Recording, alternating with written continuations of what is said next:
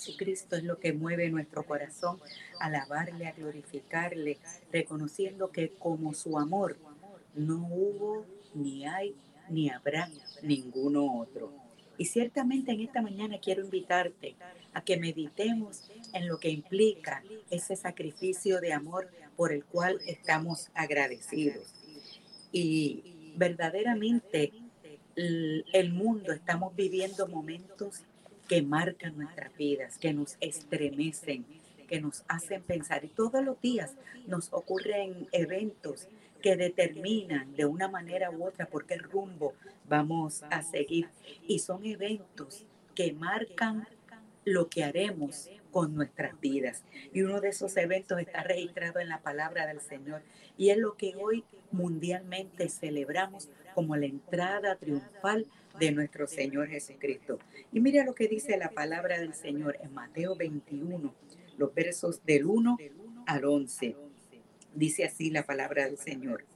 Cuando se acercaron a Jerusalén y vinieron a Betfagé, al monte de los olivos, Jesús envió dos discípulos diciéndoles, id a la aldea que está enfrente de vosotros, y luego hallaréis una asna atada y un pollino con ella desatadla y traédmelos. Y si alguien os dijere algo, decid, el Señor los necesita y luego los enviará. Todo esto aconteció para que se cumpliese lo dicho por el profeta cuando dijo, decid a la hija de Sión, he aquí, tu rey viene a ti, manso y sentado sobre un asna, sobre un pollino hijo de animal de carga. Y los discípulos fueron e hicieron como Jesús les mandó. Y trajeron el asna y el pollino y pusieron sobre ellos sus mantos y él se sentó encima. Y la multitud, que era muy numerosa, tendía sus mantos en el camino. Y otros cortaban ramas de los árboles y las tendían en el camino y la gente que iba delante y la que iba detrás aclamaba diciendo, oh sana al Hijo de David, bendito el que viene en el nombre del Señor, oh sana en las alturas. Cuando entró él en Jerusalén, oye bien esto, que este verso es hermoso, toda la ciudad se conmovió diciendo, ¿quién es este? Y la gente decía, este es Jesús el profeta de Nazaret de Galilea. Y ciertamente hay cosas que nos estremecen y que nos conmueven. Pero mire qué interesante, qué maravilloso en todo esto. Y este verso 10 es lo que quiero que grabemos en nuestro corazón, porque es lo que debemos reflexionar en el día de hoy. La entrada de Jesús a esta ciudad de Jerusalén no era algo inusual. Pero en este momento en particular de la vida de Jesús, de la vida de la humanidad, de la historia del pueblo, esta entrada causó una conmoción tremenda que llevó a que todos los que estaban allí reunidos y todos los que estaban viendo hicieran un alto y dijeran, ¿quién es este? Y cuando estudiamos y analizamos el trasfondo de lo que estaba ocurriendo, ciertamente para el pueblo de Israel y dentro de la comunidad religiosa en esa época era una semana importante porque pronto iban a celebrar la Pascua, el sacrificio de ese cordero que era el que les recordaba que cuando ellos habían sido esclavos en Egipto, que estaban sin fe y sin esperanza, se sacrificó un cordero. Y al poner la sangre de ese cordero en los dinteles, aun cuando ellos estaban esclavos, el ángel de la muerte pasó por encima. Y al ver esa sangre fueron perdonados de la vida. Se les concedió la vida, recibieron el perdón, tuvieron vida y al día siguiente salieron en libertad. Era un momento crucial en la vida de este pueblo y todos se daban cita y llegaban a Jerusalén. Hay algunos historiadores que estiman que en ese momento en particular en la ciudad de Jerusalén, porque religiosamente era importante darse cita en Jerusalén para recordar este evento tan especial. Había poco más de dos millones de personas que se habían dado cita, que venían de todas partes del mundo. Y Jesús, como un buen practicante de la fe, cada vez que llegaba esa época en su vida, su papá y su mamá lo llevaban, ahora el de adulto, entraba también a la ciudad.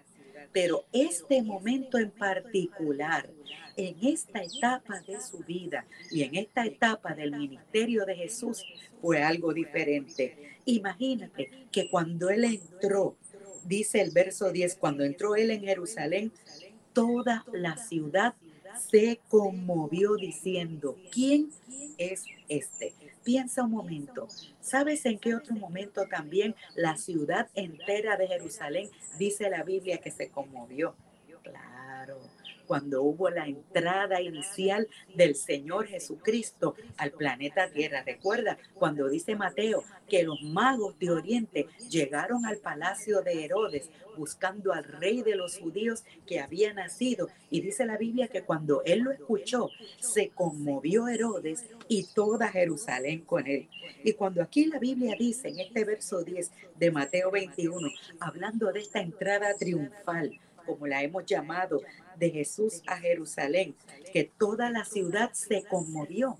El término que está utilizando es como el estremecimiento que ocurre cuando hay un temblor, que se jamaquean los cimientos, los fundamentos de la ciudad se estremecieron. Ese fue el impacto que tuvo la entrada de nuestro Señor Jesucristo en ese momento en particular de su ministerio y de su vida. El impacto que él tuvo fue tanto que es como si un temblor, como si un terremoto hubiera estremecido toda la isla. Toda la isla, digo yo, pensando en Puerto Rico, hello, ellos no estaban en una isla, pero pensamos nosotros, porque aquí en Puerto Rico, en otras partes del mundo tiembla mucho, aquí en Puerto Rico el parámetro más reciente con el que podemos comparar fue con los temblores del 7 de enero, que estremecieron toda la isla y nosotros en esta área este, pues lo que sentíamos era un, un poquito, pero sí sentimos ese impacto. Ahora piense usted, el impacto que tuvo esa entrada de Jesús a la ciudad de Jerusalén, este día hermoso que nosotros hemos llamado en nuestra cultura y en términos religiosos el Domingo de Ramos. ¿Por qué? Porque entró un hombre que no tenía fama, que no tenía dinero, que no tenía quizás otras cosas de las que hacer alarde, pero su vida, su entrada impactó al punto que sale lo que dice el verso 10. Cuando él entró en Jerusalén, toda la ciudad se conmovió diciendo, ¿quién es este? Y yo te pregunto hoy, ¿quién es este? ¿Quién es este Jesús al que la gente estaba alabando, al que la multitud se había dado cita para verlo. ¿Quién es este al que tú y yo hoy amamos, alabamos y servimos? Pues ¿sabe qué? La Biblia nos enseña quién es Él. Mira lo que dice Lucas 19, verso 31 y verso 34. Porque para ver por qué tuvo impacto, tenemos que ver y dar la respuesta a la pregunta, ¿quién es este? Dice Lucas 19, verso 31. Y si alguien os preguntare, hablando Jesús a los discípulos, ¿por qué lo desatáis? Les responderéis así, porque el Señor lo necesita. Y dice el verso 34, ellos dijeron, porque el Señor lo necesita. ¿Quién es este que a cuya entrada a la ciudad de Jerusalén, una ciudad que estaba poblada, que estaba llena de tanto movimiento, causó una conmoción semejante a la de un terremoto, ese profundo impacto fue el que tuvo, que tuvieron que decir, ¿quién es este? Pues mira, el que entró allí fue el Señor, la autoridad suprema, el dueño. Por eso cuando él envió a los discípulos que fueran a buscar el pollino y el asna, cuando le pregunten cuál va a ser la respuesta de ustedes, el Señor lo necesita. Y dice la Biblia que así lo hicieron. Pero mira, qué impacto había tenido la figura del Señor Jesús en medio de esa comunidad, que cuando ellos dijeron, el Señor lo necesita, la gente tranquilo dijeron, está bien, llévenselo. Y dejaron que se lo llevaran. Estaban haciendo alusión al título, al Señor, a la autoridad suprema, al dueño. Ellos no se pusieron, no registra la palabra, por lo menos, que comenzaran a decir, pero ¿quién es ese? ¿Y de dónde salió? ¿Y por qué pide esto? No, no, no, no, no. Dijeron, el Señor lo necesita. Y ellos reconocieron que ese que estaba entrando en ese momento era el Señor, el dueño, la autoridad suprema, era el que estaba entrando. Por eso ante la pregunta de la gente, que se conmovió, ¿quién es este? Ante la pregunta de los que quieran cuestionar hoy, ¿y quién es este Jesús al que ustedes celebran? Nosotros decimos, ese es el Señor, la autoridad suprema. Pero mire también lo que dijeron ante la pregunta de quién es este, dice Juan capítulo 12 y en el verso 13.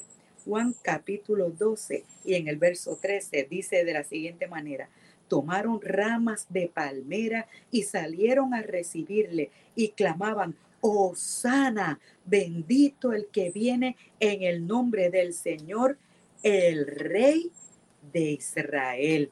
Aquel pueblo que se dio cita en aquella ciudad tantos cientos, miles de años atrás, ante la pregunta del que no conocía o del que no creía o del que estaba fuera de, del contexto, ¿quién es este?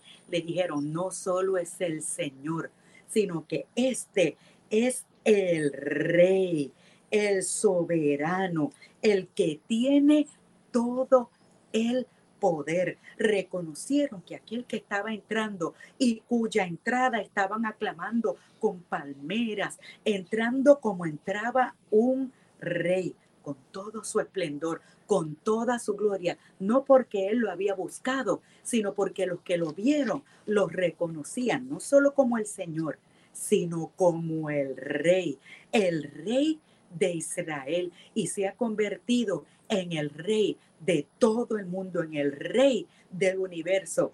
¿Quién es este?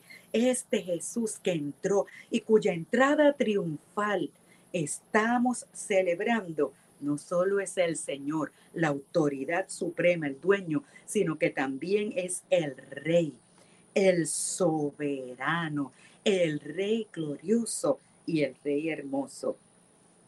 ¿Sabe qué? Seguimos añadiendo y no porque él buscara la gloria y no porque él dijera, bueno, yo voy a entrar muchachos a Jerusalén, así es que ustedes busquen, busquen el caballo más espectacular, busquen lo más lindo que tengan, hablen con el corillo, pasen en los textos, avísenle a todo el mundo que voy a entrar yo y yo quiero que haya, que haya un corillo bien grande cuando yo entre por allí, que todo el mundo tenga que detenerse y decir, no, no, no, no, no. Él no lo hizo. Él no procuró, él no hizo su propia parada de entrada. La gente que lo vio reconoció quién era él. Y mira cómo dice en adición, ¿quién es este? En el capítulo 21 de Mateo, que dimos lectura en el verso 5, dice, decid a la hija de Sión, he aquí, tu rey viene a ti. Manso, manso y sentado sobre un asna, sobre un pollino, hijo de animal de carga. No entraba en lo que caminaban usualmente los reyes, guerreros, en caballos y en carrozas. Entró sobre un pollino, hijo de animal de carga, en representación de la mansedumbre, porque él era humilde. Él no buscaba su gloria. La gloria que recibió fue la que todos los que vieron su poder y reconocieron su majestad, le dieron, porque él no la buscó. Él expresó la esencia misma de Dios con su humildad, cumpliendo la profecía. He aquí, tu rey viene a ti, pero no es un rey orgulloso, no es un rey que hace alardes de su poder ni de su grandeza, no. Es un rey humilde que entiende tu dolor, que entiende dónde estamos, que entiende nuestras situaciones. Por eso el pueblo celebró con gozo y con alegría. Y ante la pregunta de otros, ¿quién es este? Contestamos, este es el Señor, este es el Rey, este es el manso y el humilde. Pero sabes que la Biblia sigue añadiendo detalles a la pregunta de quién es este que entra, que conmovió a toda la ciudad, dice el verso 9 de Mateo 21. Y la gente que iba delante y la que iba detrás aclamaba diciendo, Osana al Hijo de David, bendito el que viene en el nombre del Señor, Osana en las alturas. Y ahí dice claramente, los que iban delante, los que iban detrás, eran los que iban dando la contestación a la pregunta, ¿quién es este? Quienes dijeron, Osana al Hijo de David. La palabra Osana lo que quiere decir es bendito, salva ahora. Estaban reconociendo que aquel que estaba entrando sobre un asno, sobre un pollino humilde, era el Hijo de David, era de su propia raza, de su propio linaje, era el cumplimiento de la profecía que Dios le había dado cientos de años atrás por el profeta Zacarías. Le estaba diciendo, Dios, yo cumplí mi promesa. Este que ven aquí entrando ahora humilde, este es el Hijo de David porque Dios les había prometido que les daría rey de la descendencia de David para siempre. Y ellos lo reconocieron así en ese momento. Le está diciendo, este que entra humilde es de su propio linaje, pueblo, es de los mismos tuyos. El cumplimiento de la promesa lo reconocieron no solo como Señor, como Rey, como manso, sino que también ellos mismos proclamaron, este es el Hijo de David, el cumplimiento de la promesa perfecta de Dios.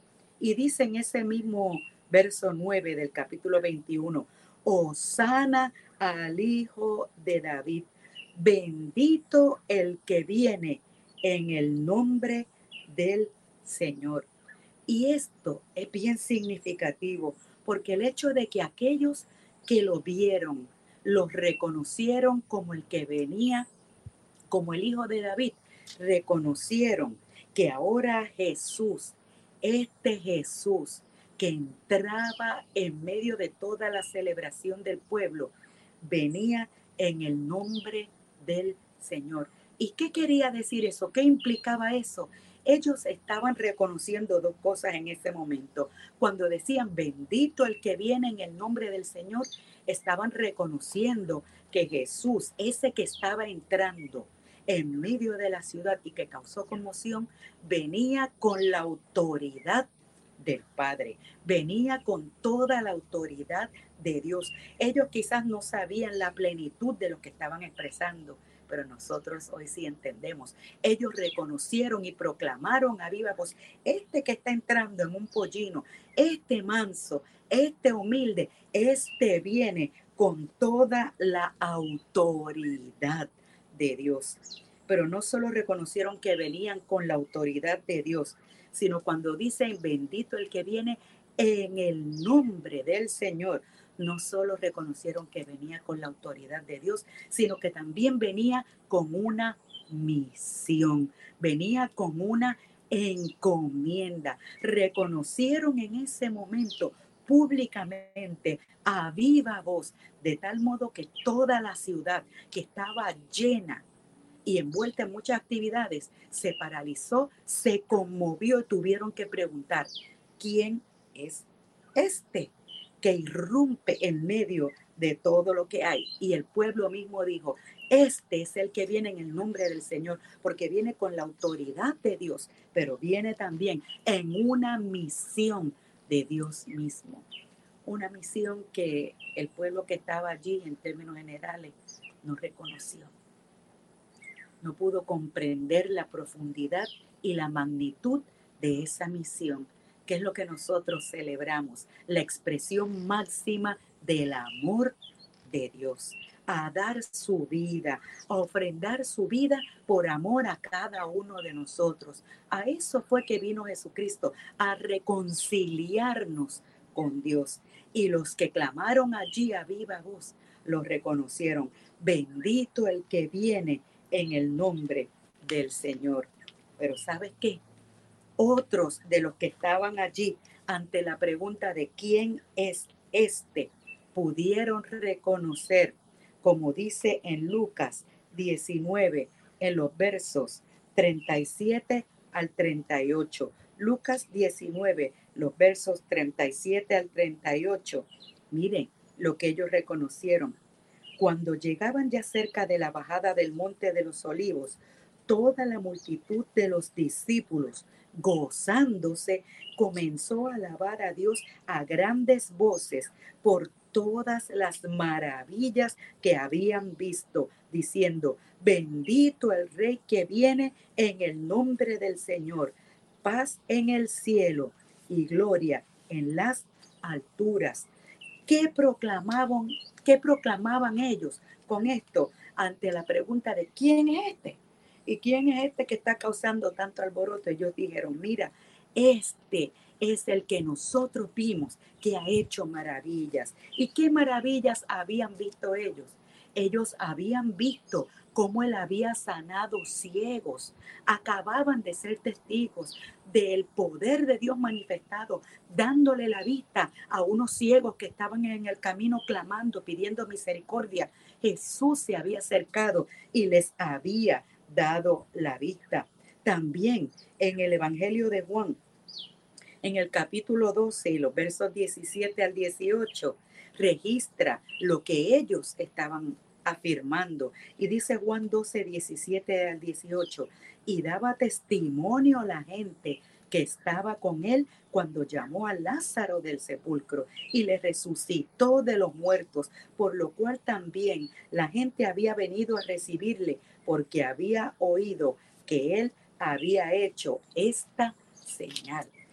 La gente que estaba allí no fue simplemente los doce que le habían seguido durante su ministerio. Allí había gente que habían visto cuando Jesús levantó a Lázaro de entre los muertos y fueron a seguirle, que habían oído de lo que Jesús había hecho, que habían visto cuando Jesús sanó a los ciegos, regaron la voz y dijeron, este que ustedes preguntan hoy quién es este, este es el Jesús, el que hizo maravillas y el que sigue haciendo maravillas hoy, aunque tú y yo no lo podamos ver haciendo, Él está obrando. Aunque tú y yo no veamos lo que estamos esperando, Él sigue haciendo maravillas.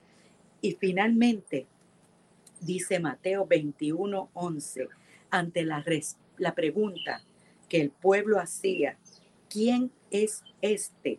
Dice Mateo 21, 11 y la gente decía, este es Jesús el profeta de Nazaret de Galilea. La gente reconocía que el que estaba entrando, el que estaba conmoviendo la ciudad con sus prodigios, con sus maravillas, con su simple entrada en un pollino, era Jesús el profeta. Y profeta no es otra cosa que decir que era un orador, uno que traía la palabra de Dios, que daba la palabra de Dios con la autoridad, con la unción y con la gracia de Dios. Así es que hoy estamos celebrando en todo el mundo cristiano, en el mundo conocido y que hemos oído hablar y que celebramos la fe de nuestro Señor Jesucristo. Estamos celebrando un evento que marcó la historia de la humanidad, la entrada triunfal de nuestro Señor Jesucristo a Jerusalén, sabiendo Él lo que le esperaba poco antes que esa semana terminara, sabiendo él que iba a enfrentarse a la prueba máxima de su vida, a la prueba máxima de amor, entregar su vida, darse a sí mismo por nosotros, exponiéndose al dolor y a la traición que iba a sufrir, al dolor físico, al dolor emocional, al dolor de sentirse solo en un momento dado. Pero con todo y eso, Él entró por amor de ti y por amor de mí. Por eso cuando alguien pregunte o cuando alguien diga, ¿y quién es este? Tú y yo que hemos conocido la fe de Jesucristo, podemos decir, hoy celebramos el evento que marcó la vida nuestra, porque entró a la ciudad. Para la última etapa del cumplimiento de su ministerio, el Señor. Entró el Rey, entró el manso, entró el Hijo de David, entró el que viene en el nombre del Señor, entró el que hizo y hace maravillas, entró el profeta de Nazaret, Jesús el Hijo de Dios. Celebramos hoy su entrada y hoy Él quiere entrar también a tu corazón.